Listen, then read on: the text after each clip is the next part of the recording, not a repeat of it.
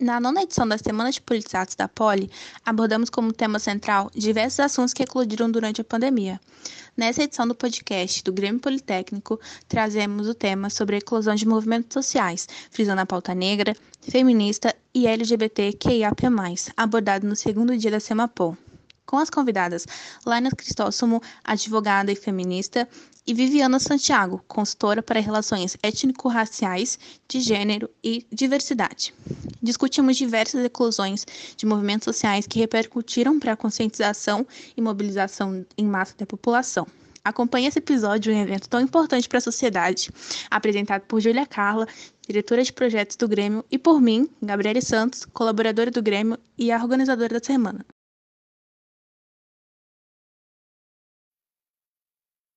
O destino nos pregou uma peça. Confrontado com a realidade, a humanidade se viu de joelhos durante os últimos 500 dias. Como na mitologia, durante a formação primordial do universo, Caos era soberano.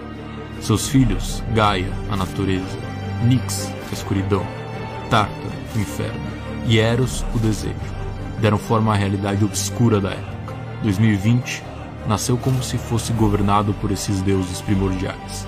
Movimentos sociais eclodiram, resistência, negligência, medo, desordem e regresso fizeram parte do nosso cotidiano até aqui. A nona edição da Semapol apresenta o retrato do caos.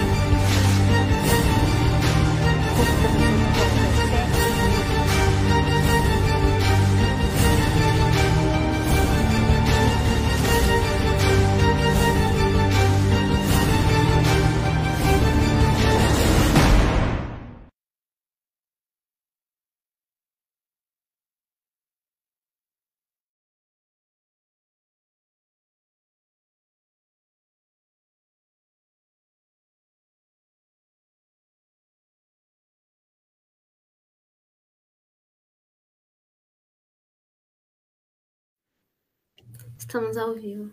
Bom, acho que podemos começar. Oi, gente, boa noite. É, obrigada pela presença de todos aqui nesse evento maravilhoso que a gente está fazendo hoje. É, me apresentando um pouquinho, meu nome é Gabriele, eu estou no primeiro semestre de Engenharia Civil e eu estou atuando como colaboradora do Grêmio para ministrar esse evento maravilhoso que está sendo aí para vocês, que é a Semapol. Bom, gente, muito boa noite a todos. Eu sou a Julia Carla, na Poli mais conhecida como Caju, é meu apelido aí. É, eu sou diretora de projetos no Grêmio Politécnico, sou, tô, sou graduando em Engenharia Química, também estou no segundo ano, e iniciando aí nosso evento, nosso segundo dia de Semapol, que é a Semana de Politizados aqui da Poli, esse evento que tem como esse, esse objetivo de trazer um espaço de reflexão, trazendo temas políticos, econômicos e sociais. A gente sabe que a Poli é, é responsável não só para formar engenheiros, mas também seres pensantes que se preocupam com a sociedade, com o retorno dela. dela. Então, para o evento dessa, de, dessa edição, a nona edição da Semapol, a gente vai tratar sobre assuntos que eclodiram na nosso contexto pandêmico, né, principalmente chegando aí a quase 500 dias de pandemia.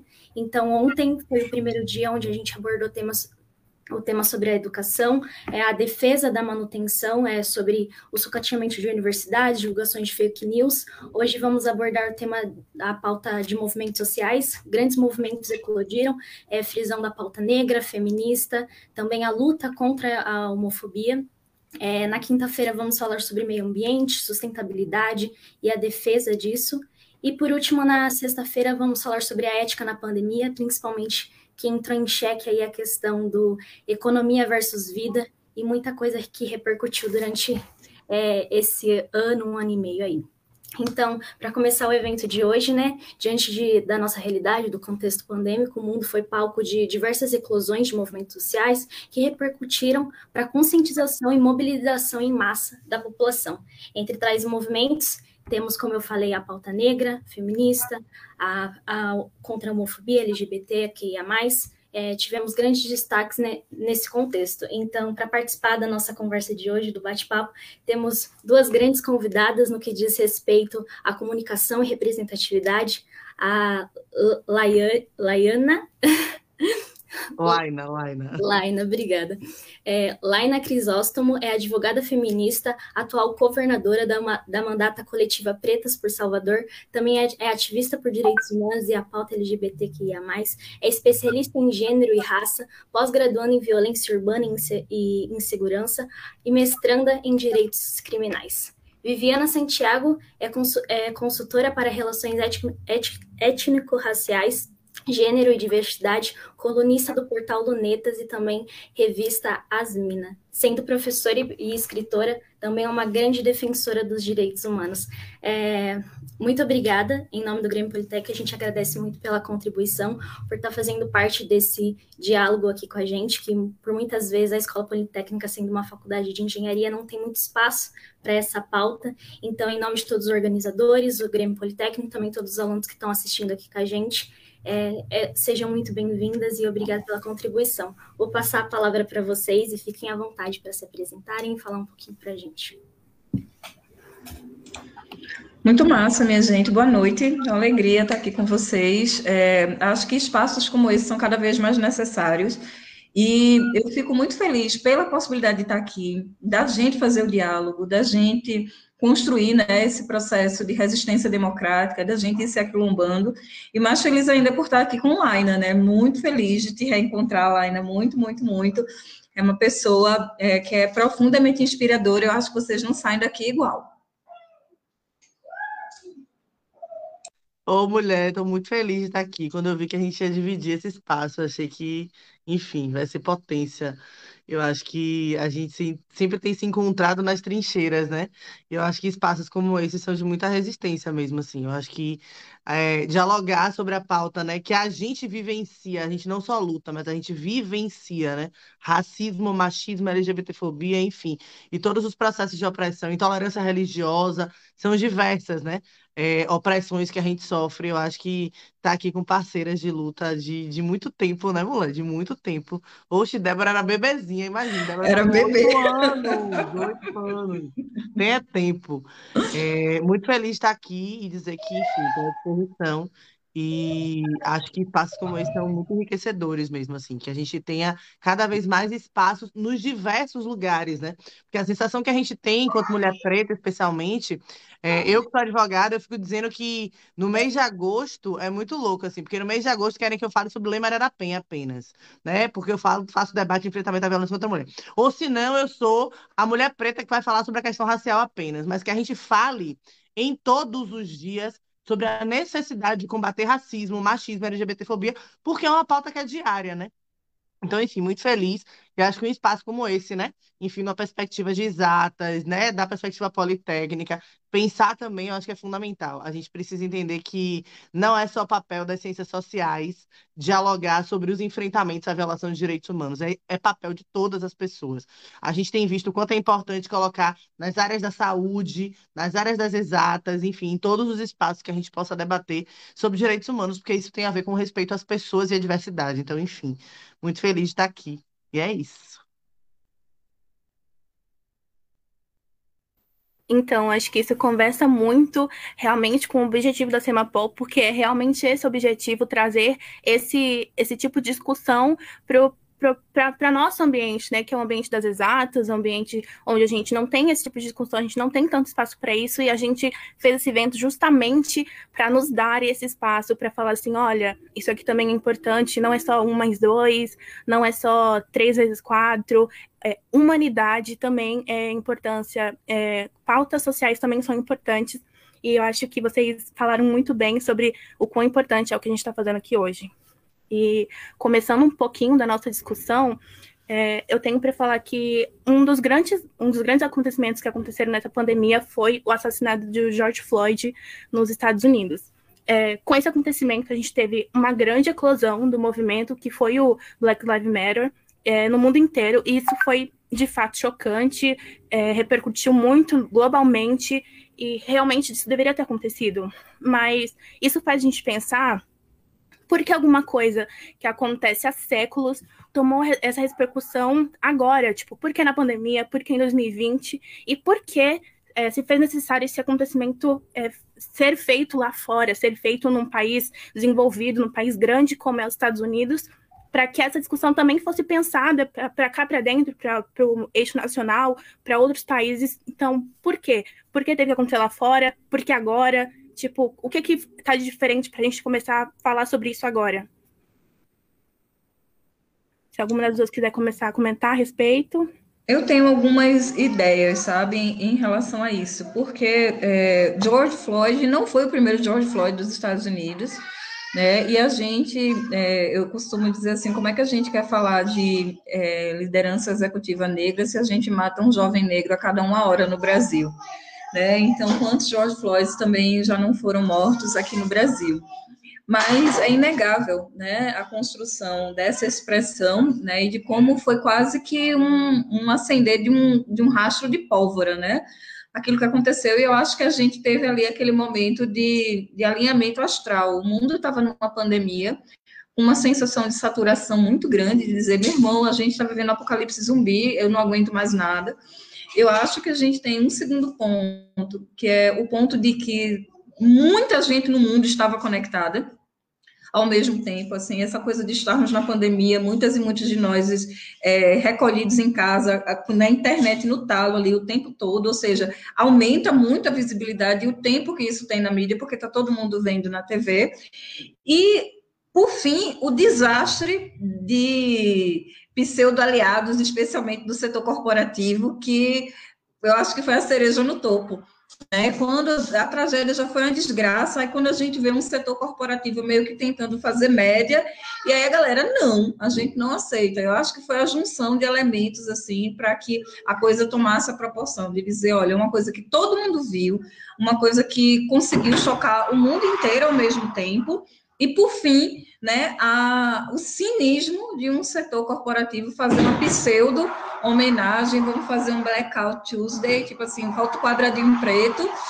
E aí, cara, também a reação dos movimentos negros dizendo não, não é isso não. E a gente não aceita isso. E aí, de novo, num contexto de muita exposição, de muita gente ali dialogando online, todas as cabeças pensantes que estavam conectadas pensando isso ao mesmo tempo. Então, acho que foram os elementos, assim, necessários para essa pólvora explodir, né? Explodir uma raiva antiga, uma raiva ancestral, uma raiva que já vem sendo sentida todo dia, mas que naquele dia, naquela hora, naquele, nesse momento histórico, encontrou todos os elementos para ser um, sabe, quando Rosa Parks fala que ela estava muito cansada e por isso ela não ia dar o lugar no ônibus. E as pessoas costumam dizer que ela estava muito cansada de um dia de trabalho, que ela era costureira, e ela fala na biografia dela que ela estava cansada era de ceder. Ela cedia todos os dias, mas naquele dia ela não ia ceder mais, porque ela estava muito cansada. Então a gente teve aquele momento Rosa Parks ali, de uma coisa que acontece todos os dias, naquele dia, seu dia que a gente diz gato, hoje não. Eu acho, eu acho que é um processo, assim, né? Eu gostei muito da fala da Vivi, porque esse processo de como as empresas tentaram se utilizar disso, né? É, as empresas tentaram dizer que não eram racistas porque colocavam né, uma tela preta no Instagram nas suas redes para poder dizer, então, olha, né, mas eu não emprego preto, eu não coloco preto em espaço de poder, né, eu não valorizo o trabalho dos pretos, né, eu continuo, né, promovendo violência, racismo, enfim. Eu acho que aquele caso foi um caso muito emblemático, porque eu me lembro que teve um ato, né, é, enfim, Vidas Negras Importam, né? Que inclusive tinham várias pessoas, né? E aí falo, inclusive, da minha própria categoria, né? Da OAB, inclusive, né? Enfim, nacional, debatendo sobre, meu Deus, como foi que aconteceu aquilo com George Floyd. Mas são pessoas, por exemplo, que moram no Rio de Janeiro e que na época tinha acontecido o assassinato de um menino de três anos que estava cantando parabéns no aniversário, sacou? No período da pandemia, a gente, a gente teve agora, recente, chacina do Jacarezinho, né? A gente teve muito recente aqui em Salvador dois meninos, Bruno e Ian Barros, que foram assassinados por uma rede de supermercado. Assim como a gente teve do Carrefour, do Extra, foram vários casos que foram acontecendo nesse caminho, mas a sensação que dá é que como se, nossa, aconteceu nos Estados Unidos, meu Deus, nossa, que dor, né? Mas está acontecendo do seu lado o tempo todo. A gente vive uma barbárie todos os dias do racismo. O racismo mata todos os dias. No último final de semana, sabe o que aconteceu aqui em Salvador? Duas mulheres conversavam na porta de casa quando a polícia militar da Bahia passou numa operação e atirou e matou essas duas mulheres na porta de casa que estavam conversando. É sobre isso que a gente está falando, Célia e Laís. São é barata, né? Que o povo passa assim, mata a... como quer passou, atirou. É um bairro periférico, no Curuzu, né, em frente à Leaê. Então, assim, é um bairro periférico de Salvador, é um bairro negro de Salvador. Então, assim, isso tem nos acometido todos os dias. A grande questão que eu acho que chama a atenção dessa questão de George Floyd e que eu acho que tomou repercussão, primeiro que, assim, foi um caso que foi muito emblemático, né? Foi muito forte, né? É, gravar aquilo foi muito forte, né? Enfim, eu não consegui ver. É, e acho que muitas de nós, né, que somos militantes da área, a gente não consegue ver isso, porque é algo que dispara muitos gatilhos em nós, né, de todos os processos de opressão que a gente já vivenciou. Mas eu acho que tem a ver com o nosso poder de mídia hoje, sabe? A gente não depende mais só da TV aberta, a gente não depende mais apenas das mídias corporativas e que só colocam o que querem. Então, hoje a gente tem uma mídia alternativa muito forte, hoje a gente tem a capacidade de, de, enfim, compartilhar isso nas redes sociais. Então, isso tem feito, eu acho que isso que Vivi traz, né? A gente está todo mundo dentro de casa, naquele processo enlouquecedor, né? Enfim, a pandemia segue, né? E saúde mental a gente tem descoberto, né? Os caminhos para poder manter saúde mental, porque foi um processo de adoecimento muito perverso. Então, acho que a gente estava muito conectado, né? Virtualmente, especialmente. Então, isso fez com que a gente ganhasse força. E aí, a esperança que a gente tem é que a gente consiga mudar nome de escolas, né? Escolas de ditadores que a gente tem no Brasil inteiro, que a gente derrube que sim, que a gente derrube, como foi feito nos Estados Unidos, que a gente derrube essas estátuas e essas homenagens que são feitas aos verdadeiros assassinos de uma pátria, que mataram o povo preto, uhum. que exterminaram os povos originários, os indígenas. Então a gente precisa seguir fazendo esse debate. Então acho que esse caso de George Floyd foi um momento assim muito delicado, mas eu acho que no Brasil a gente precisa ter mais comoção com os casos que acontecem do lado da gente. Exato. E aí, quando Exato. a gente fala, por exemplo, do período da pandemia, a primeira pessoa que morreu na pandemia foi uma mulher preta empregada doméstica, que vivia numa condição que, para mim, enquanto advogada, é análoga à escravidão. Ela foi obrigada a viver numa condição insalubre de trabalho. Os patrões dela, que para mim são dois senhores, né? Quase coloniais, né? um homem e uma mulher brancas que tinham acabado de voltar da Europa, estavam com Covid, obrigaram ela a se manter trabalhando, servindo a eles. E, para além disso, ela tinha que usar máscara, eles não usavam máscara. Então, essa mulher morre em razão da dificuldade do acesso à saúde, porque para eles estava bom, estava tranquilo, porque eles estavam continuando tendo acesso à saúde. Então, essa mulher morre e logo depois morre um porteiro né, de um prédio. Então, assim, no Sudeste também, né? Enfim, São Paulo e Rio. Então, acho que a gente precisa fazer um debate muito sério sobre isso. Porque os nossos corpos pretos seguem morrendo de diversas formas, né? Exato. E mesmo formas. na pandemia, né, Laina? Porque eu, eu fico muito arretada quando as pessoas elas vêm com argumentos é, daqueles super biologizantes, né, para falar por que, que as pessoas negras têm morrido mais na pandemia. Eu digo assim, meu irmão, você não conhece racismo institucional, não. Você não sabe que é um racismo estrutural você tem uma doença super agressiva num corpo que já vem sendo violentado há séculos, né? Desde o rapto da África até aqui, ou seja, uma população que não acessa saúde, não acessa segurança, não acessa educação, não acessa saneamento, não acessa condições de vida, não é o mesmo corpo de quem está ali adoecendo e indo para o Einstein, né? Então é óbvio que esse corpo ele tem condições anteriores à doença que já o vulnerabilizavam, mas não porque o DNA preto não, é falta de acesso a direitos, e com isso as pessoas não se indignam, né? Com isso as pessoas, elas, elas, eu lembro de uma fala do presidente Bolsonaro, que ele dizia que aqui no Brasil não tinha fome, porque você vai numa favela, tá todo mundo gordinho, porque assim, bichinho, né, não sabe o que é insegurança alimentar, né, que é quando essas populações periféricas não têm dinheiro para comprar legumes, frutas, carnes, aquelas pessoas que comem ovos, e aí troca tudo isso por salsichinha, e as crianças estão obesas, mas elas não estão saudáveis, porque o que ela está fazendo numa situação de insegurança é isso. É dizer, olha, um pacote de uma comida saudável custa caro, eu comprei um miojo que custa 40 centavos aqui, e as pessoas não entendem que isso é fome, não acessar alimentação saudável. Agora veja, uma criança que é criada à base de miojo e salsichinha, pega uma doença, o organismo dela tem muito menos chance de responder, né, e de conseguir se recuperar. E é isso que acontece com a gente, com a população negra. A gente tem programa de saúde da família e o esgoto escorrendo na porta. E aí? né? Você está convivendo nessas condições, né? Mais de 40% dos lares do Brasil não tem acesso a saneamento, né? 70% da população em situação de pobreza no Brasil é a população negra, a maioria mulheres. Né? Então, a gente está falando de, de uma violência histórica a qual esse corpo já era submetido e que o Covid é a cereja no topo, morremos mais. Mas aí não somos a maioria das pessoas que estão acessando vacinação. Por quê? Né? Já que é com matemática que a galera resolve tudo, né? Pois é, exatamente. Eles querem tanta matemática que eles não acreditam nem na ciência, né? Eles não acreditam nem, enfim, na comprovação dos dados que a gente mostra todos os dias. Que quem mais morre é preto, é pobre, é mulher, enfim, todo esse processo. Enfim, é, é... Então, é, eu acho isso muito correto. É, do que eu estava pensando antes, quando eu pensei nessa pergunta, eu comecei a pensar que é tipo assim: acho que as pessoas olharam para isso porque as pessoas pararam, sabe? Elas não tinham mais o trabalho, não tinham mais a escola para se ficar desatento de tudo. Então, elas estavam na frente do celular e era aquilo, entendeu? Apareceu aquilo e aquilo choca. E isso deveria chocar todo dia, porque todo dia isso acontece. E é realmente, tipo assim é incrível pensar que, tipo assim, foi precisava ser filmado uma coisa tenebrosa que acontece todos os dias no nosso país e em outros, para as pessoas começarem a pensar, cara, isso é terrível, isso é desumano, o que está acontecendo? Vamos falar sobre isso. E, é realmente... e Gabi, eu não sei se tu lembras, né, que logo em seguida ao assassinato de George Floyd, de toda essa comoção, uma mulher negra, comerciante aqui em São Paulo, aconteceu a mesma coisa com ela aqui do policial é, fazer a mesma violência, submetê-la à mesma violência e a gente não teve a mesma comoção.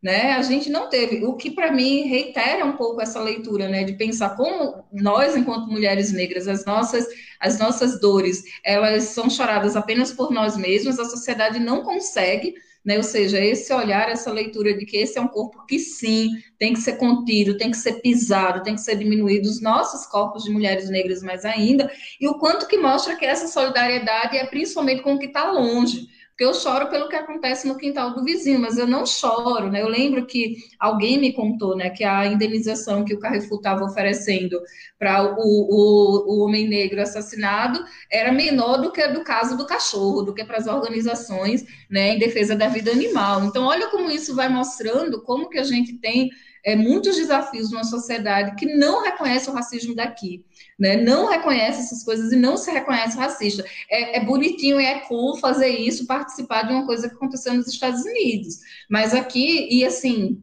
essas contradições, né? Porque o tempo da pandemia mostrou isso. Eu fui dormir no Brasil, acordei numa democracia racial, depois desse negócio de George Floyd, de tão antirracista que todo mundo era, né?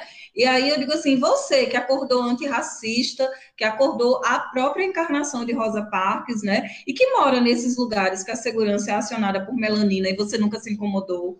Você que frequenta essas lojas e restaurantes cuja segurança é acionada por melanina e nunca se incomodou, eu quero te dizer, gata, melhore, sabe? Porque não dá para você ser essa pessoa antirracista e você conviver com isso. Você está aqui nesse prédio e você vê como é que as trabalhadoras domésticas, os profissionais relacionados ao trabalho doméstico nesse condomínio são tratados e você se dizer antirracista e conviver com isso. Você se dizer antirracista e está vendo segurança que a porta do banco é acionada por melanina e você não tomar uma atitude. Você vê o segurança correndo atrás da pessoa na loja, então você não é antirracista. Você querendo biscoito é a melhor definição para você. Hashtag querendo biscoito, né? E foi o que mais teve, porque eu também gosto de chamar atenção para esses pseudo-ativismos e para essas pessoas que estão tentando pegar carona para parecer legal nas discussões sem fazer mudanças profundas na sua própria vida, né? Sem se identificarem com pessoas que precisam mudar, sabe? Eu acho, eu acho que trouxe vários debates, né, processo da pandemia. Eu acho que trouxe um debate também dessa militância, que é uma militância muito das redes, mas de fato não é uma militância real, né? É uma militância que eu preciso de like, né? Eu preciso ter like, eu quero ganhar like, então eu vou escrever o que querem que eu fale, né? Então, eu acho que tem muito isso, né? E eu acho que esse processo desse Black Lives Matter teve muito isso, né? Eu me incomodo com o problema que acontece lá fora, mas aqui dentro, não.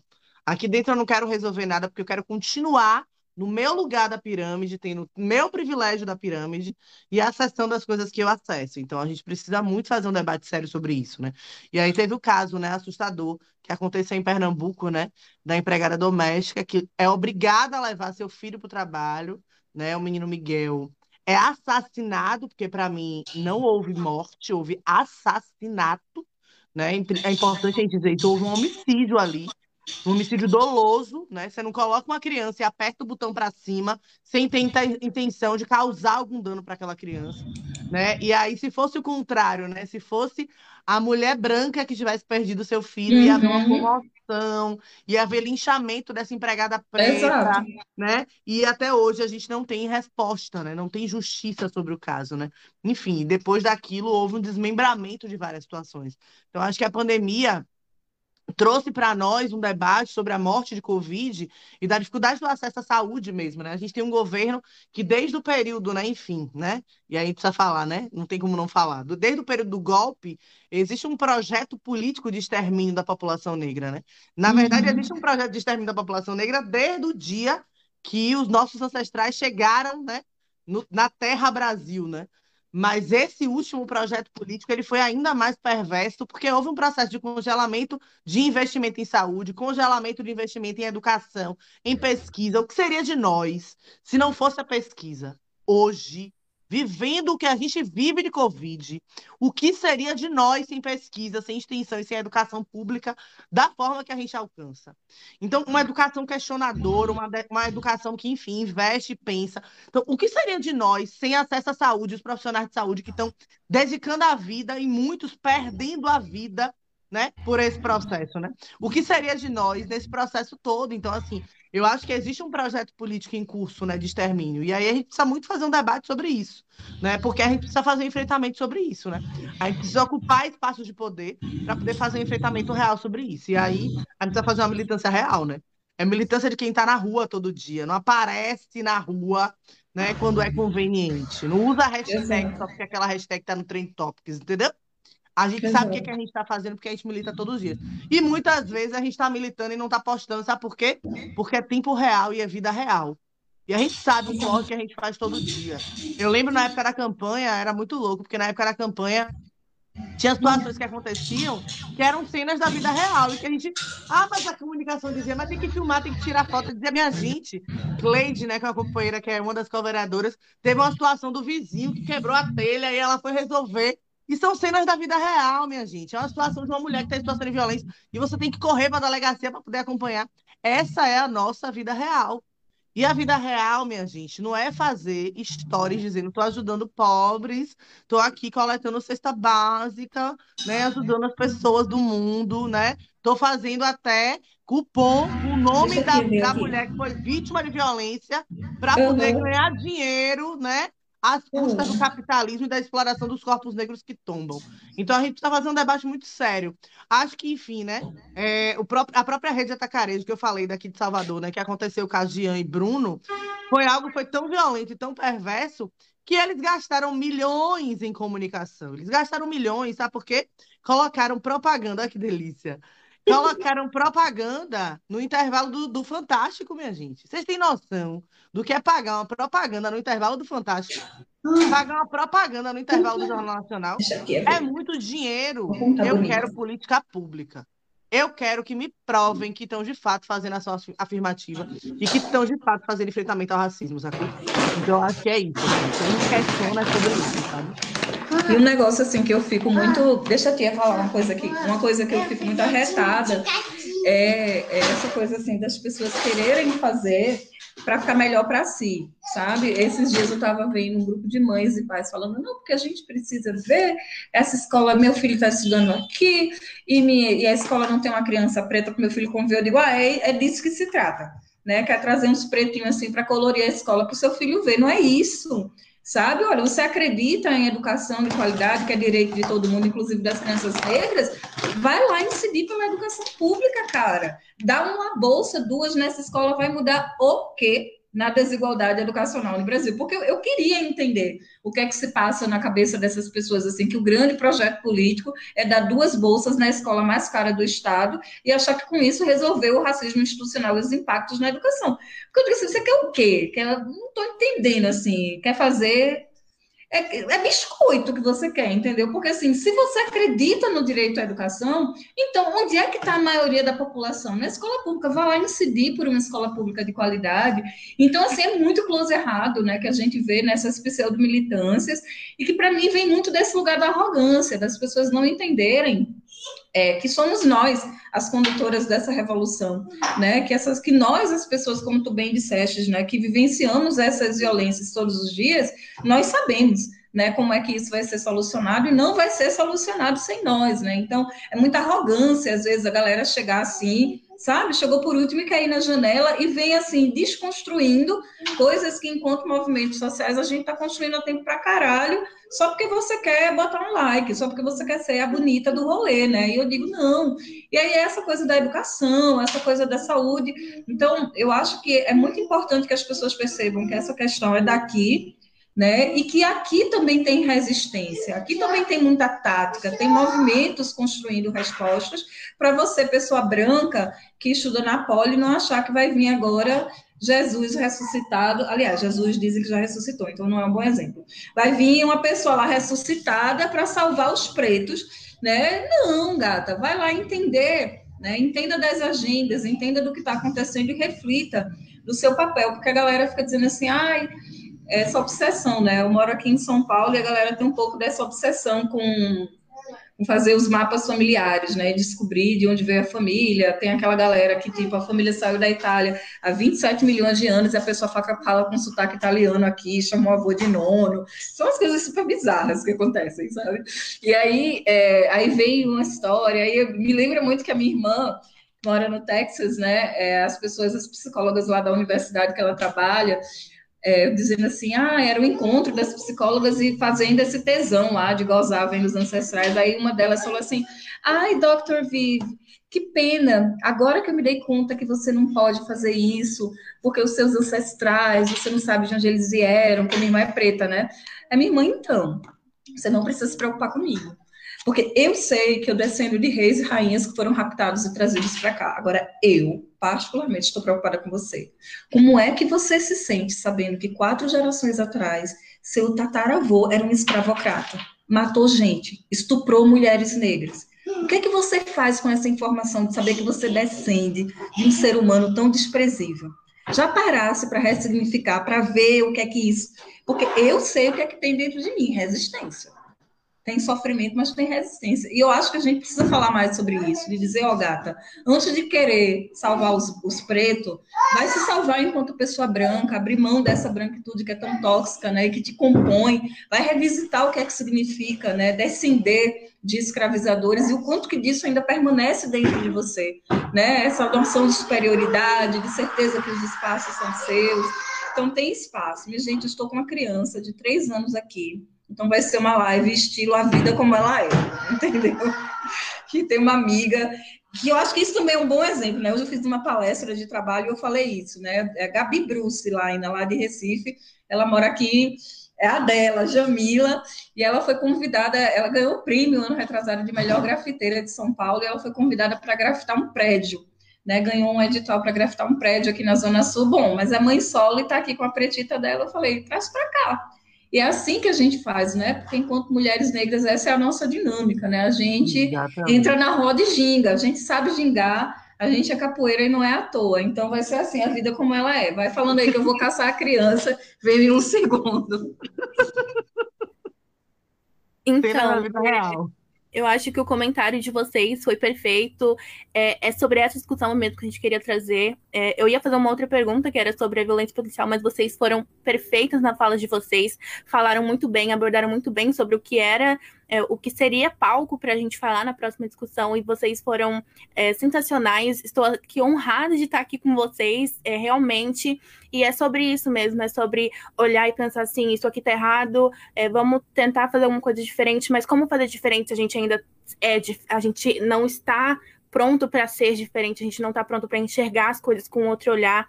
E vocês foram maravilhosos em trazer isso para a gente, em para a gente começar a refletir um pouco sobre o que nós somos, o que nós estamos fazendo aqui é, e por que isso não está legal, isso não está bom, por que, que tem que ser diferente. E maravilhosas, perfeitas, e é isso. Caju? Perfeita. Nossa, me, a, a fala da Gabi me representa muito. Que aula, é uma honra estar aqui escutando vocês. Realmente, a fala da irmã da Vivi, fiquei arrepiada, realmente.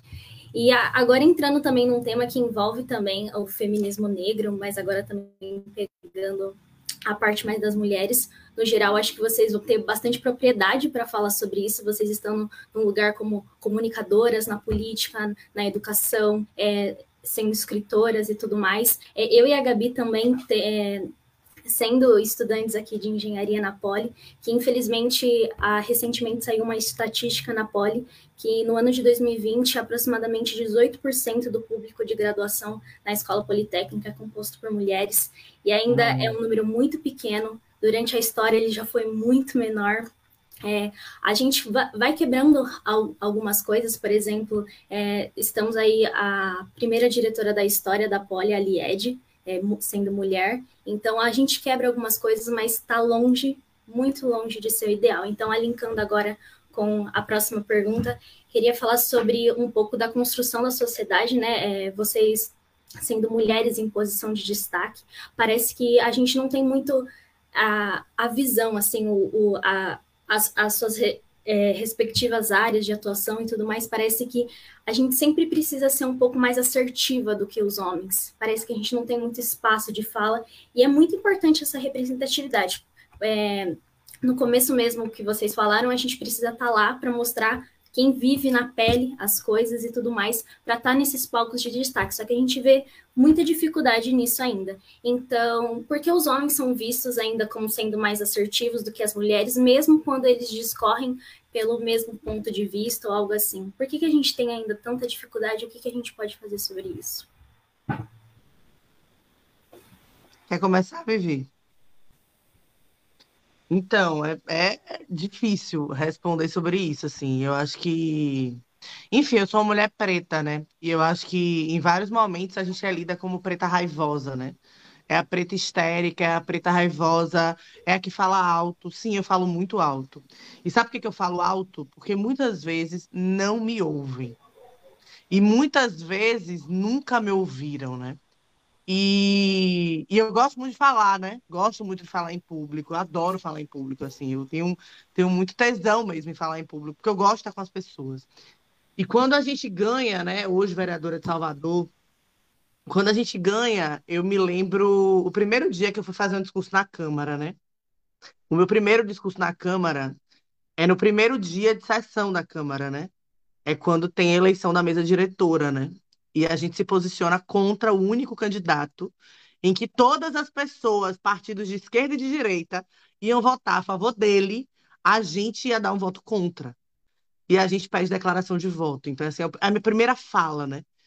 E aí eu peço para uma amiga me ajudar a organizar minha fala. Eu tinha minha fala toda na minha cabeça, mas eu estava extremamente insegura para falar ali. E aí eu acho que essa pergunta que a Júlia faz é muito forte, assim, porque tem a ver como esse espaço da política, né? E para nós, enfim, que atuamos em vários espaços, mas como o espaço da política, para mim, é um espaço que nos traz muito medo e insegurança, sabe? E é muito perverso isso, é muito perverso porque é como se. E aí, minha mãe, quando era pequena, minha mãe falava, né? Você é mulher e preta. Então, se você errar, vai ter um holofote em cima de você para lhe arrumar pedra. Porque todo mundo erra. Mas se você é mulher preta e você tá errando, tem um monte de gente para te criticar ainda mais. E aí eu acho que tem esse processo de se cobrar não errar, de se cobrar não falhar, de se cobrar não gaguejar. E aí eu lembro que eu faço a fala, e todas as vezes que eu faço fala na Câmara, é algo muito forte, assim.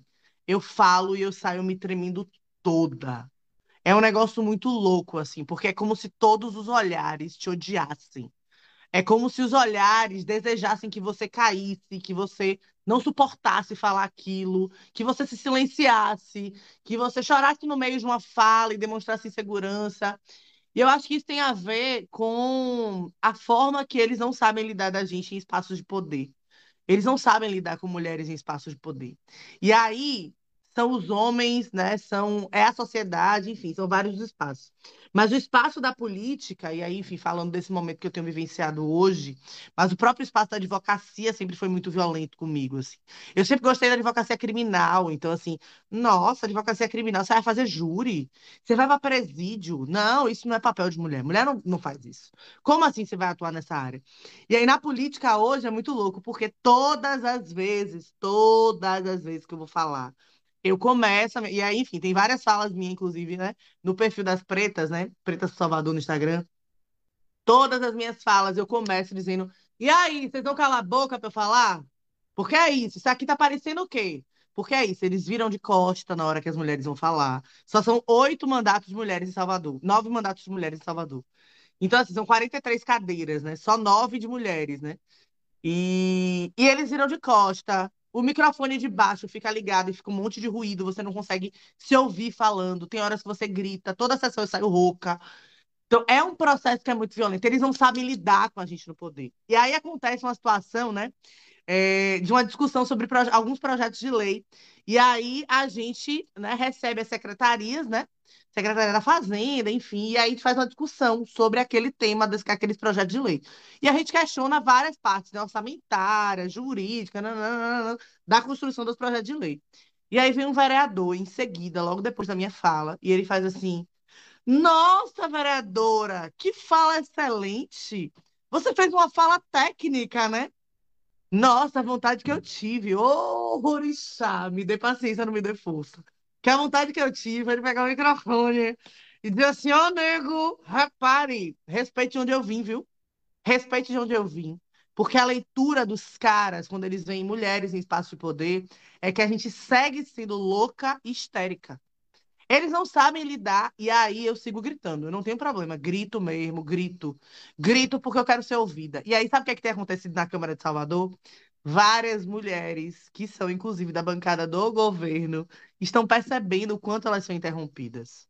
Elas estão percebendo que todas as vezes que elas vão falar, eles ignoram. Mas quando são os caras, eles são extremamente parceiros. Um cita o outro, um abraça o outro, um aplaude o outro. Então, o machismo nos afeta todos os dias. Então, a gente precisa seguir fazendo esse exercício. Acho que não é uma tarefa fácil, né? Tem dias que, enfim, a gente fica mal mesmo, assim, e aí não tem como falar só de coisas positivas, sabe? De estar em espaços de poder. Acho que tem vários processos, nossa saúde mental, nosso medo. E aí não tem como não falar de todo o processo da violência política de gênero que tem acometido as mulheres negras. Não tem como não falar. Muitas mulheres negras, né, são acometidas de violência política de gênero. Enfim, eu já vivenciei a situação de estar na Câmara de vereador diz assim: tá andando nas minhas áreas, foi? Tá andando muito nessa cidade, hein? Então, é um processo de tentativa de silenciamento, é um processo de tentativa de retirada daquele espaço. A gente aqui na Bahia tem um caso da prefeita de Cachoeira, primeira mulher negra prefeita em Cachoeira, que é uma cidade pequena no interior da Bahia, uma cidade que sempre foi comandada por coronéis, coronéis, extremamente perverso, né? E ela hoje é prefeita e ela já teve dois assessores assassinados e uma sobrinha assassinada. Existe uma tentativa de silenciar, ela não pode dormir na cidade porque ela sofre ameaça. A gente já perdeu Marielle, enfim, até hoje a gente não tem respostas, não tem justiça. Né? A gente tem a companheira Beni Brioli, que acabou de sair do país, né? Porque ela precisou se afastar por causa disso. E a gente tem tantas e tantos, né? É, companheiros e companheiras que seguem fazendo luta. Mas para as mulheres negras, esse processo é ainda mais violento, porque eles não sabem lidar com mulheres no poder. E aí incomoda, né? Nosso corpo, corpo preto incomoda. Imagine, na câmara, menina, parece. Tem aquele videoclipe de Pink Floyd, né? Que sai aqueles bonecos tudo igual da máquina, sabe? A câmara é assim, né? As casas legislativas são assim, são todos iguais, com o terno, inclusive, da mesma marca, o cabelinho cortado do mesmo estilo, né? E aí eu fico gastando, porque eu chego lá toda colorida, menina toda colorida, com minhas contas no pescoço, com brincão, e falo alto e grita, e boto trança colorida, e aí eles se chocam com isso. Eu falo o tempo todo no púlpito que eu sou lésbica de candomblé, mulher preta, que eu vou. Enfim, e aí é um debate que eles se incomodam muito porque eles fazem o debate fake. Eu gosto de dizer que eles são tão defensores da família que eles têm mais de uma família, né? Sem que uma saiba da outra, né? Eles são tão defensores da família que eles são assim. Então, eles não estão acostumados com essa nova forma de fazer política que a gente faz, com essa nova forma de liderar porque não é só sobre a política, que é esse espaço que eu, enfim, hoje estou participando, enfim, né, estou parlamentar. Mas eles não sabem liderar da forma que a gente lidera. Porque a gente lidera, e a gente, enquanto mulher e mulher preta, tem uma essência muito forte, que é da ancestralidade do matriarcado, né? Do matriarcado ancestral mesmo, preto, do candomblé, que é essa essência nossa de pensar a coletividade. A gente não pensa numa luta só, a gente pensa numa perspectiva coletiva. Então, eles não sabem lidar com isso, né? eles não conseguem lidar. Então, quando a gente fala e faz desse jeito, isso assusta. Então, eu sou a pessoa que eu vou postar foto nas minhas redes da forma que eu quiser, que eu não minto para as pessoas quem eu sou. Eu faço histórias acordando, eu falo sobre o meu relacionamento, eu falo sobre a minha maternidade, eu falo sobre orgasmo nas minhas redes. E eles ficam em choque com isso, porque como uma vereadora não veste um terno, né, e se embeca e finge que é algo que não é. Eles estão acostumados a fazer isso, e eu não. As pessoas que votaram em mim votaram porque sabem que eu sou assim. Que eu vou fazer debate sobre descriminalização do aborto, que eu vou fazer debate sobre descriminalização das drogas, que eu vou fazer debate sobre liberdade religiosa. Eu sou essa pessoa quando eu acordo até dormir. Então, eu também sou assim como vereadora. Então, acho que isso assusta eles, né? Porque a gente não tem rabo preso. E aí, o, a, o processo deles é tipo assim: nossa, onde é que eu pego essa menina? Onde é que eu dou rasteira nessa menina? Não dá rasteira, porque se eles me ameaçarem expor alguma coisa, já tá exposta, entendeu? Eu nunca menti sobre quem eu sou, então todo mundo sabe quem eu sou. Então, não tenho o que pegar. Então, é um processo que é, é difícil, é desgastante, mas eu acho que a gente faz isso né, por nós, pelas próximas gerações, e em respeito às ancestrais né, da gente, que, enfim, brigaram muito para a gente estar tá no espaço que a gente está e conseguindo falar sobre o que a gente pensa da forma livre que a gente fala. Então, enfim, é motivo de orgulho, de respeito, mas também de muita responsabilidade seguir em espaços onde a gente possa fortalecer e pensar coletivamente a luta e os enfrentamentos por nós e por outras mulheres, né? Eu acho muito foda, né, tudo isso que tu trazes é, e perceber, assim, o quanto que esses espaços, eles são muitos, espaços em que as pessoas, elas não acham que nós devemos estar enquanto mulheres, e mais ainda quando a gente pensa nessa dimensão de nós mulheres diversas, né, que a gente não vive numa sociedade que é só machista, é uma sociedade que é machista e racista, é LGBTQIA-fóbica, é capacitista, é uma sociedade que tem é, um profundo é, pensamento etarista. Então, quando você está da idade de Caju e de Gabi, você é nova demais. Quando você passa um pouquinho da idade que eu estou, você já é velha demais, não sabe. Vocês daí, vocês duas não sabem ainda, eu deixei de saber. Né? Então, tem um problema, a gente nunca está no ponto certo para essa sociedade, né? E é uma sociedade profundamente castradora e tem muitos espaços que não eram para ser nossos e definitivamente todos eles são espaços relacionados a poder. Né? As pessoas nos querem tolhidas, as pessoas nos querem submetidas, as pessoas nos querem naquele lugar em que fique muito nítido, né, uma subalternização para a gente enquanto mulheres, né? E isso é mesmo quando nós já estamos lá, né, que é aquela coisa de fazer isso, né, de, de, falar depois da sua fala, falar, olha como você fez uma fala técnica, e você diz assim, mas eu sou técnica, o que, é que você esperava, né? E eu lembro que uma vez eu fiz uma, uma fala de encerramento, né, no, num, num, congresso que era da União Europeia com um sistema de justiça no Brasil. Então, estavam todos desembargadores, juízes, carai de asa. E aí, a minha fala era uma fala desse lugar, né, para trazer as experiências da sociedade civil, e aí foi muito engraçado.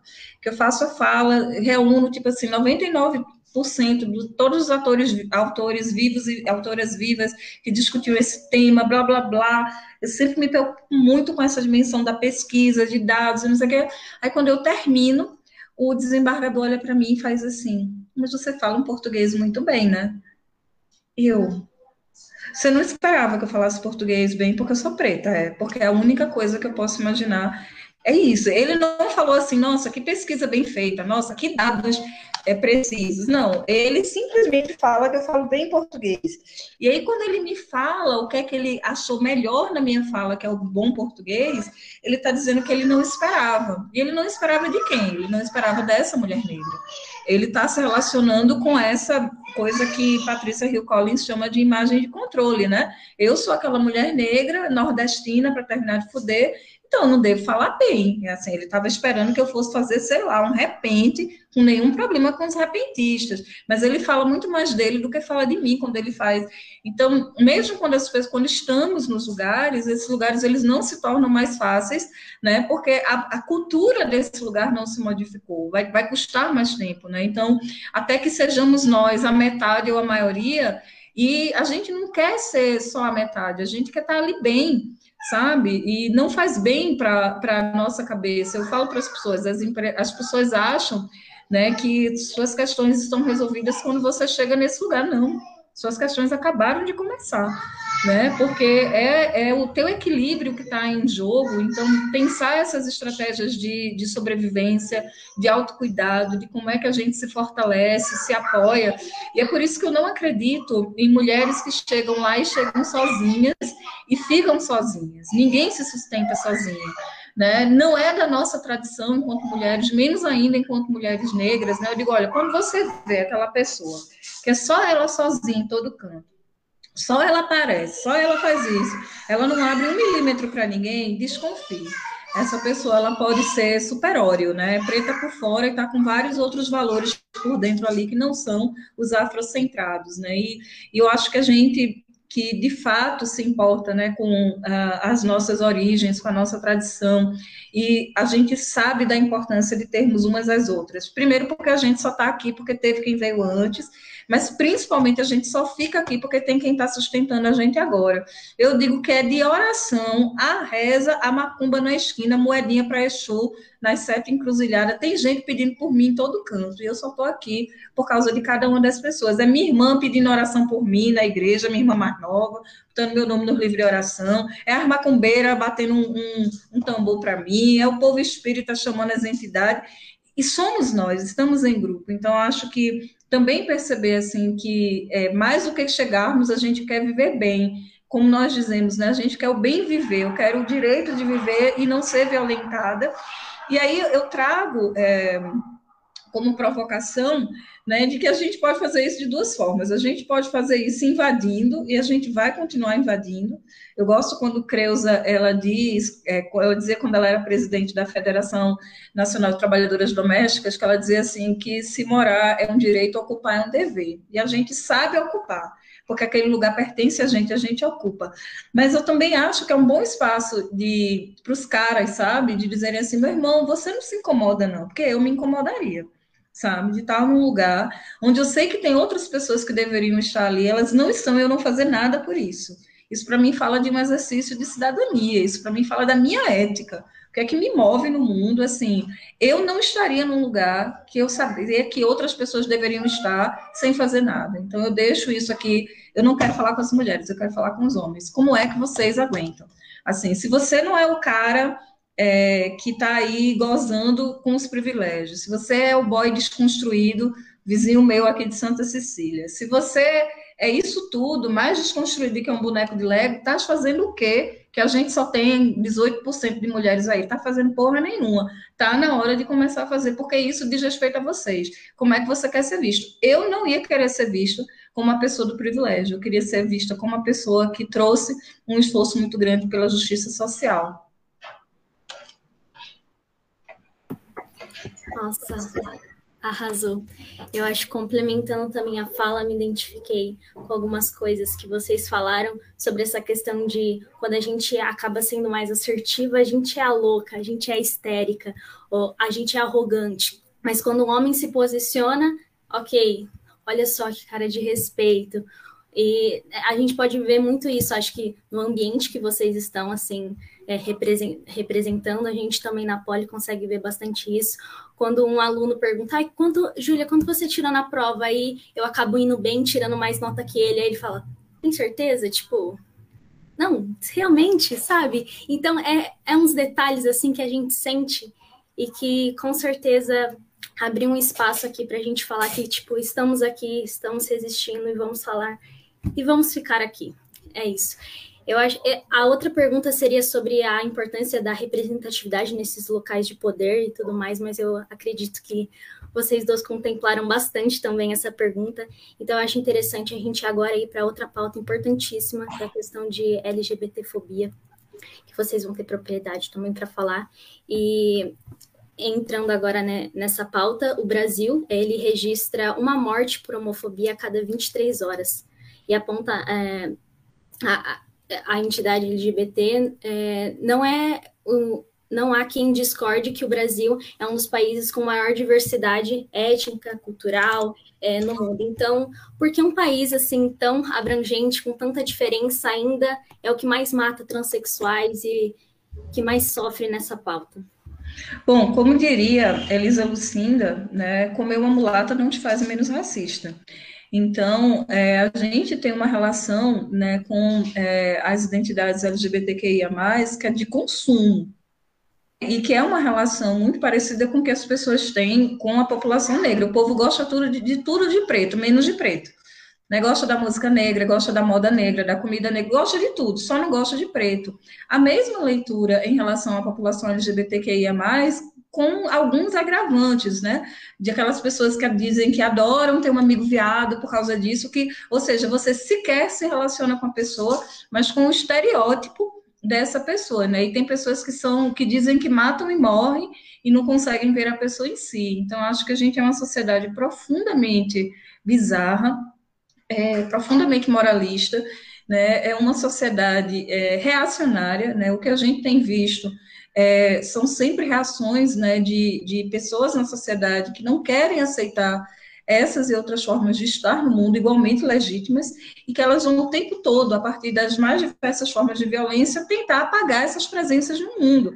São essas as pessoas que falam que não pode ter beijo gay na novela, que não pode ter, que não pode, tudo bem é, namorar, mas nada, não pode andar de mão dada, não pode isso, não pode aquilo, né? E são pessoas que, dentro dessa cultura completamente repressiva, eventualmente elas constroem uma relação né, de ódio com o outro, de ódio a si mesmas, e é só isso que elas têm para dar. E elas, burras que são, né, não conseguem entender que quanto mais a gente discute e debate né, sobre a diversidade, quanto mais a gente aumenta os repertórios né, de sexualidade, de diversidade, melhor fica para todo mundo né? Porque todos os adoecimentos mentais, os suicídios, né, que estão muito relacionados, né, a esse processo de construção de auto-ódio, mesmo casos de homofobia relacionados a auto-ódio, eu odeio essa pessoa porque ela me lembra daquilo que eu sou e eu não quero ser isso, né?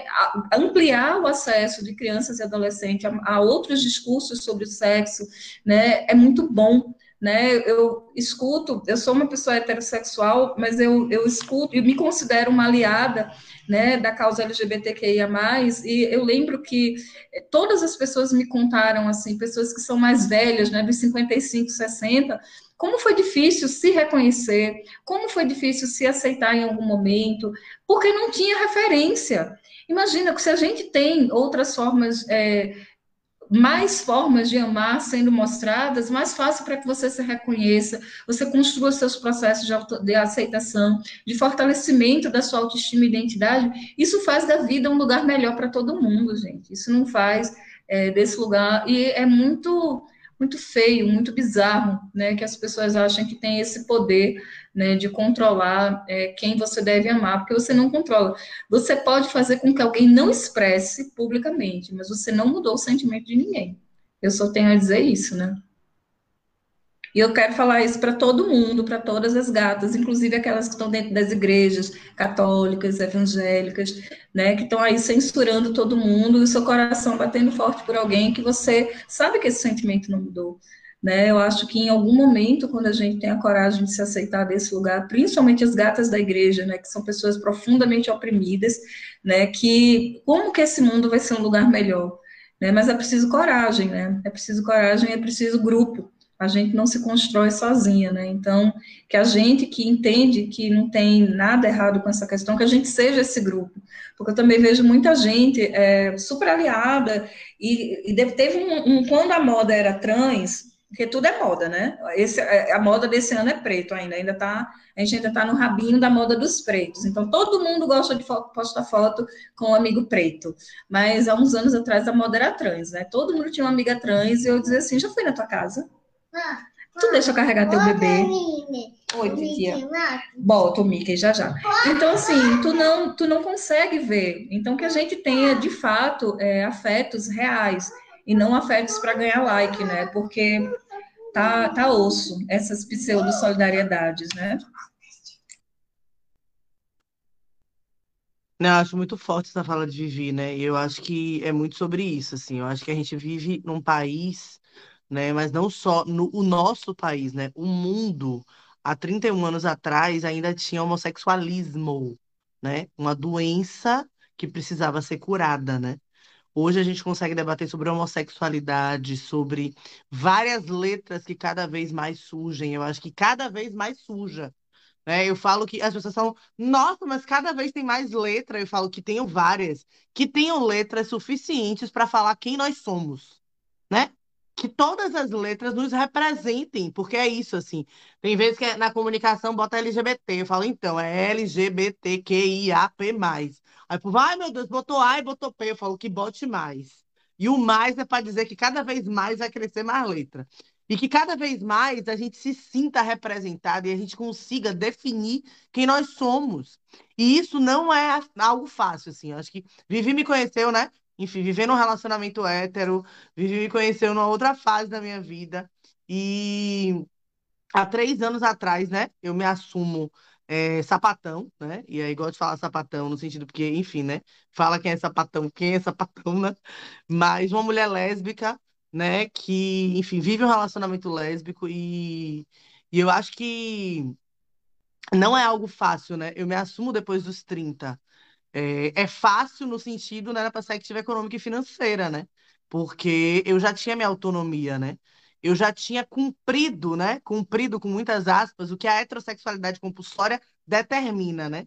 Eu tinha tido uma filha, né? Eu já tinha, enfim, né? Feito o que a heterossexualidade me impunha e quando eu me assumo, eu tenho a minha casa, eu tenho a minha vida, eu tenho a minha profissão, eu tenho, enfim, como pagar minhas contas.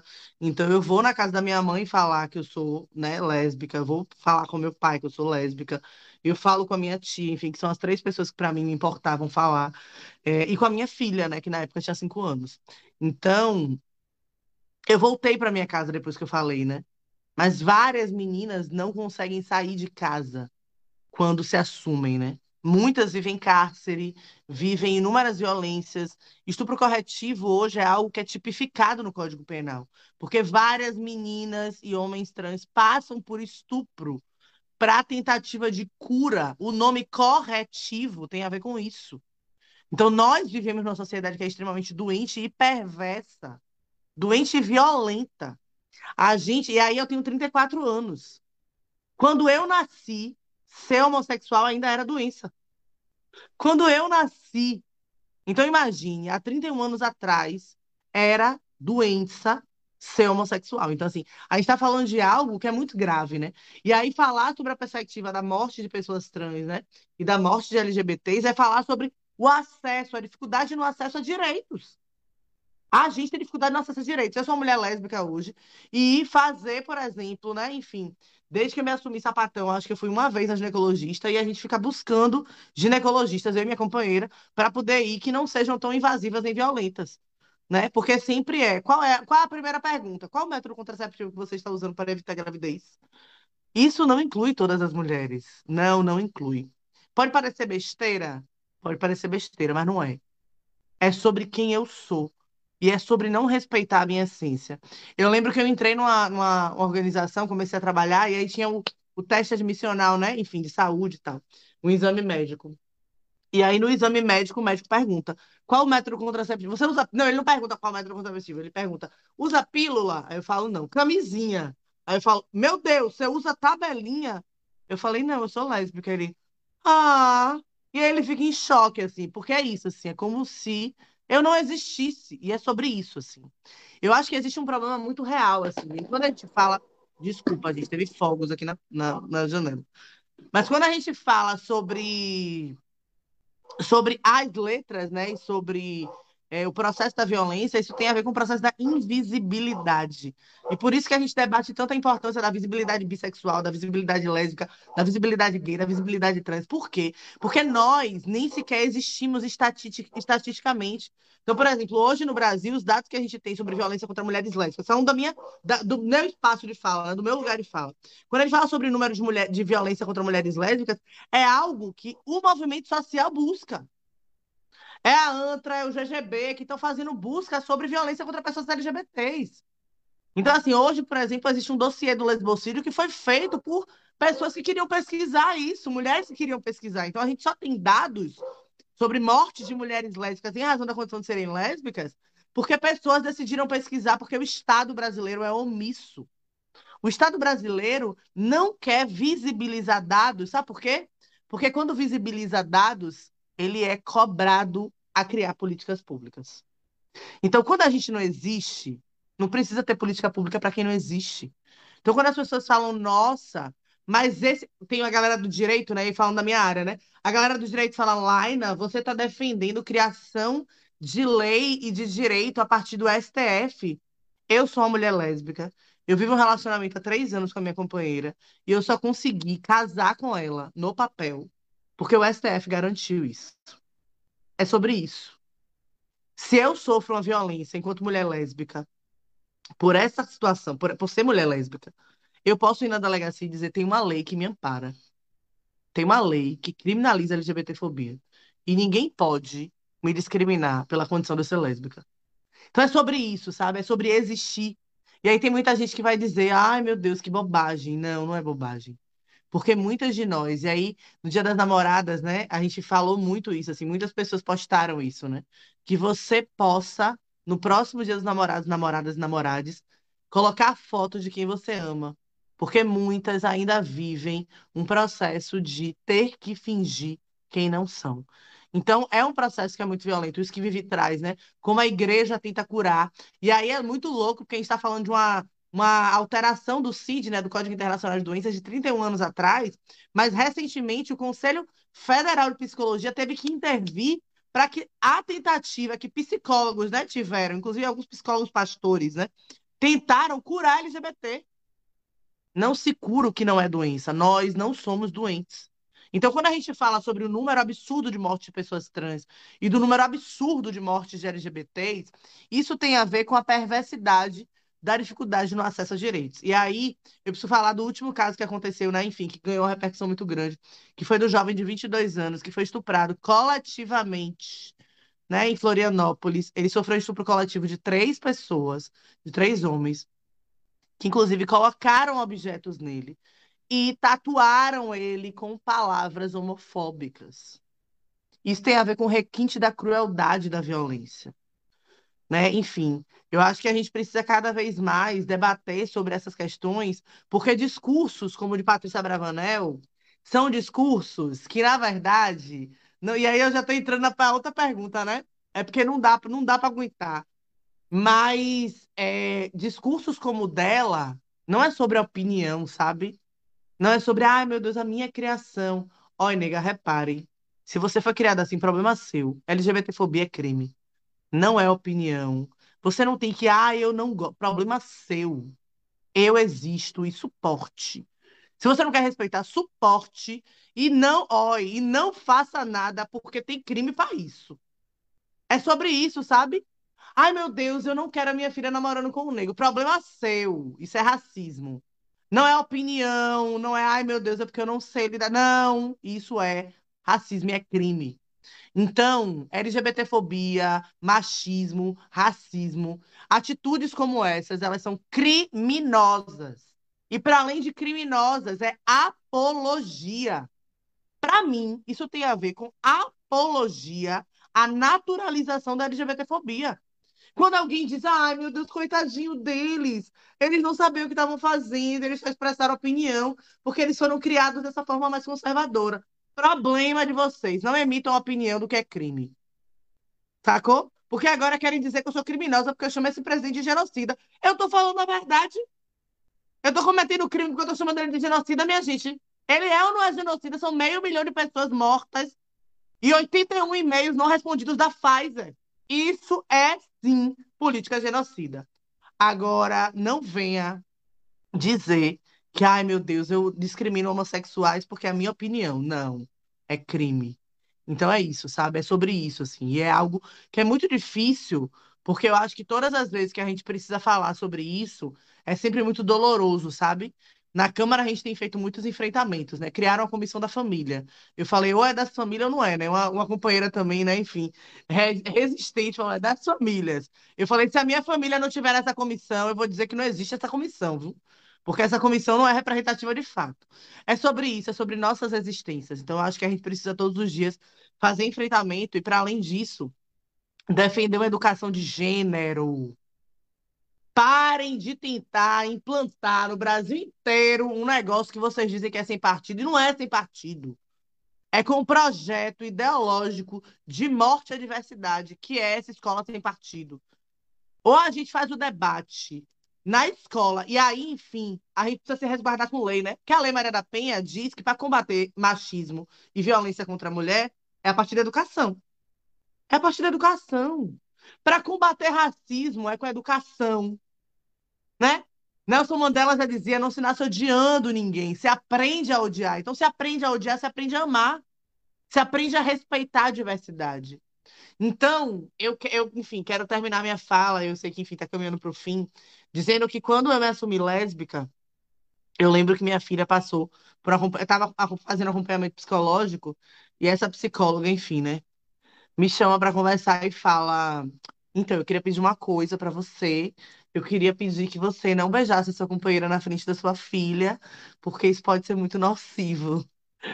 E aí eu olho pra cara dela e, enfim, Débora nunca mais vai até ela, né? É isso. Então, mas é sobre como as pessoas não sabem lidar com diversidade, sabe? E elas não sabem respeitar quem nós somos. E aí eu falo isso porque quando eu me assumo lésbica, aí eu conto para várias pessoas, né, que enfim, que eu tava vendo um relacionamento lésbico, enfim. E eu conto pra Débora, né? A gente tinha o nosso momento de. Hoje em dia a gente mora num- numa casa que o box é menor.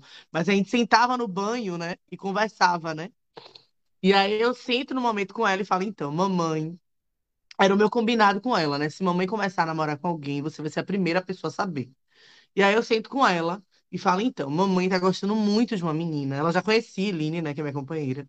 Eu falo, mamãe tá gostando muito de uma menina e mamãe quer namorar com essa menina. E aí ela é capricorniana, viu? Capricorniana com acidente em virgem. Então ela, tá. E aí ela me ignora. E aí, tempos depois, eu fico sabendo que ela, tipo, na escola disse, então, mamãe tá apaixonada por uma menina, tá namorando com ela. E ela conta para todas as pessoas, porque ela entendeu que é sobre a essência de amar, é sobre a possibilidade de viver diversidade. Então, que a gente veja na natureza das crianças e na pureza das crianças a esperança que a gente precisa ter para seguir, sabe? Eu acho que se não for através da educação que seja libertadora, que seja questionadora, que seja, enfim, empoderadora, a gente não vai conseguir se libertar de todas essas amarras, essas correntes que são imaginárias. Né? Porque eu digo que as correntes do machismo, do racismo, da LGBTfobia, elas são correntes que nos prendem de uma forma. Eu lembro de uma situação que eu vivi com uma mulher que vivia uma situação de violência com um cara que era cadeirante, que era tetraplégico, e ela não conseguia romper essa violência. Do quão simbólica é essa violência, sabe? Do quanto essas amarras nos prendem a ponto da gente não conseguir se mexer, mesmo quando a gente pode se mexer.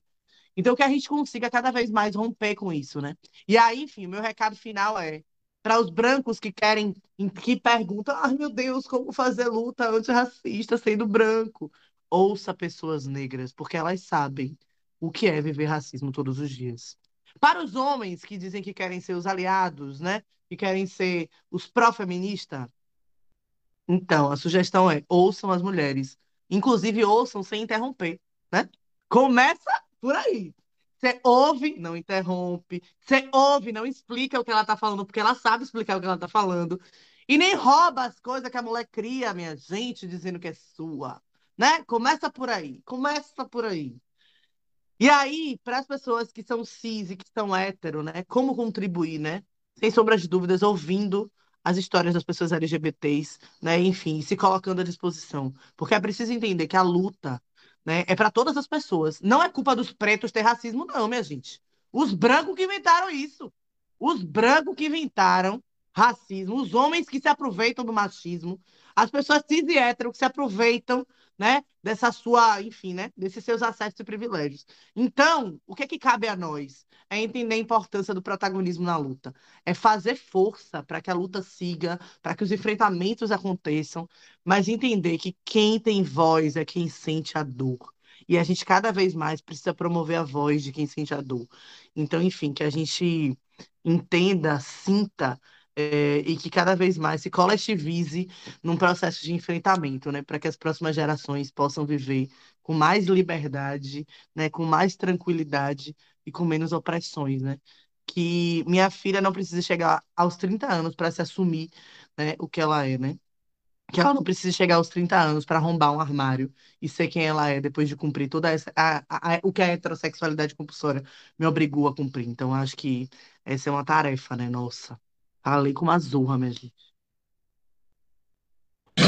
Eu achei massa e. Mas eu já concluí também, já concluí também. Também foi, foi de uma vez, mas eu, eu acho que eu nem, nem tenho mais vontade de dizer mais nada, assim, porque eu acho que foi tão brilhante e foi tão contundente, né, nessa coisa desses lugares, de mostrar a realidade. Eu acho que quando a gente reitera, como tu fizeste, Joaina, de trazer da sua humanidade eu acho que é isso que falta para as pessoas, né, perceberem, porque todo o processo é, de preconceito, de violência, também implica num processo de desumanização. As pessoas elas roubam a humanidade. E eu acho que quando a gente tem a possibilidade de dialogar com as pessoas a partir do seu lugar de humanidade, a gente se permite a construção de alteridade. Eu acho que foi isso que possibilitasse para todas as pessoas que se permitiram, né, de dizer assim, olha, antes de tudo, vejam a humanidade, não roube nossa humanidade, não tire a nossa humanidade, né, e é a partir desse lugar que eu quero ser vista, reconhecida e tratada. Eu acho que eu acrescentaria, né, apenas que a gente não precisa estar tá recebendo aqueles elogios como se fosse um cachorro ganhando biscoito, sabe, enquanto mulheres, que essa é uma coisa que me irrita tanto.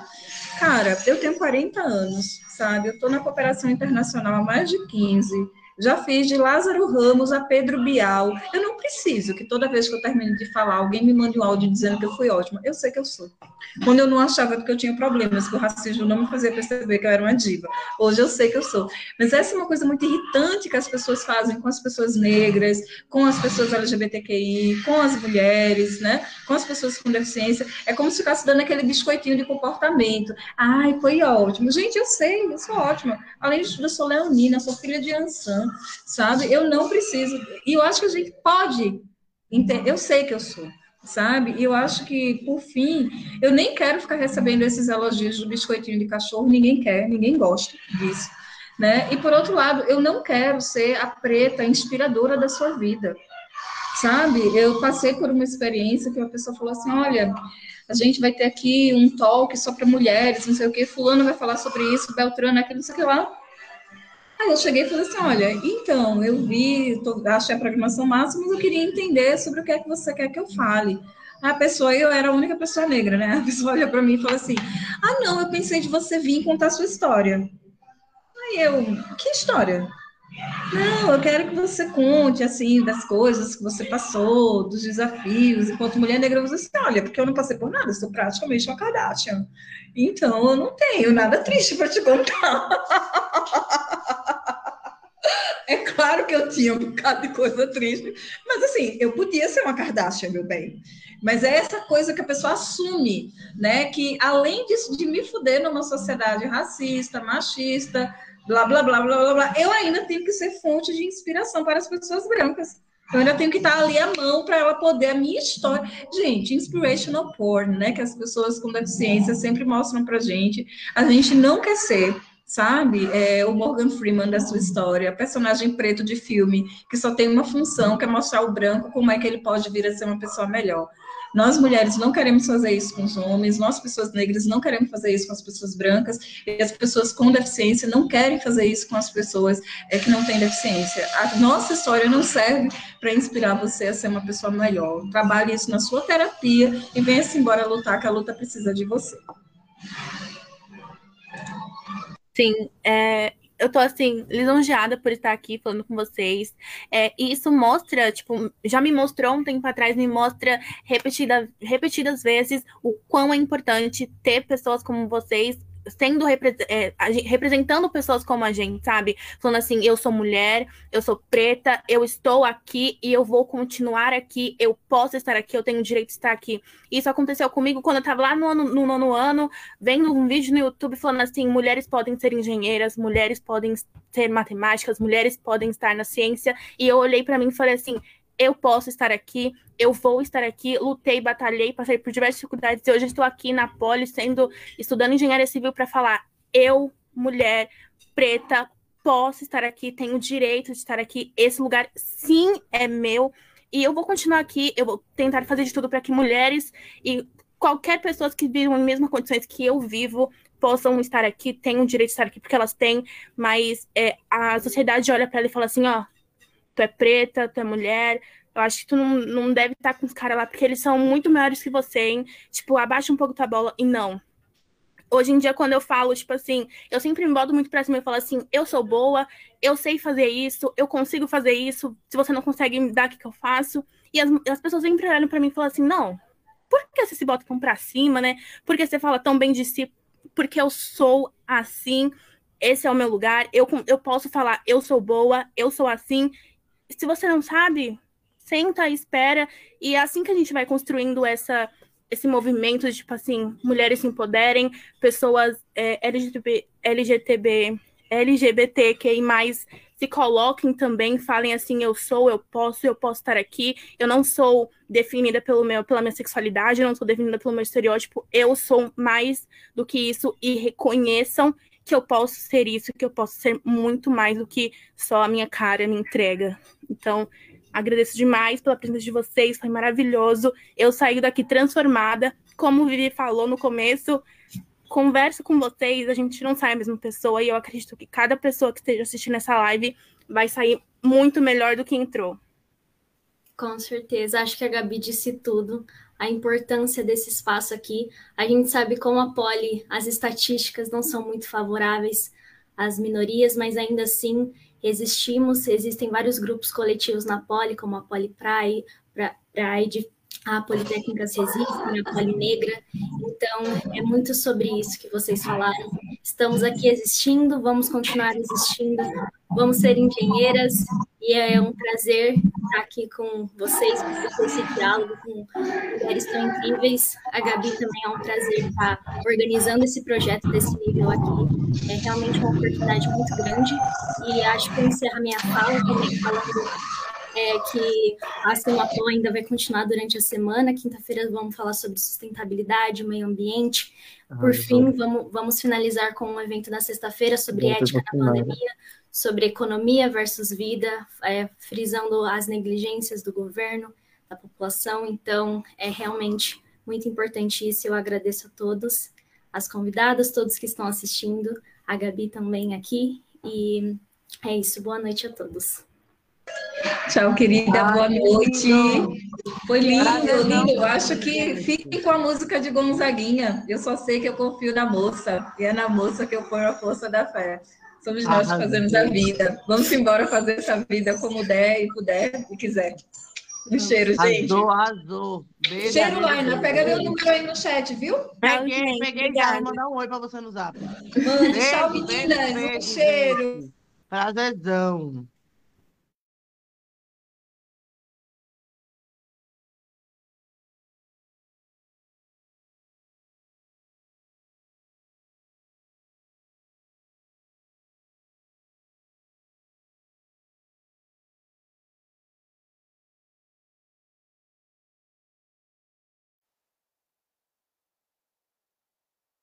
Destino nos pregou uma peça. Confrontado com a realidade, a humanidade se viu de joelhos durante os últimos 500 dias. Como na mitologia, durante a formação primordial do universo, Caos era soberano. Seus filhos, Gaia, a natureza, Nix, a escuridão, Tarta, o inferno, e Eros, o desejo, deram forma à realidade obscura da época. 2020 nasceu como se fosse governado por esses deuses primordiais. Movimentos sociais eclodiram, resistência, negligência, medo, desordem e regresso fizeram parte do nosso cotidiano até aqui. A nona edição da Semapol apresenta O Retrato do Caos.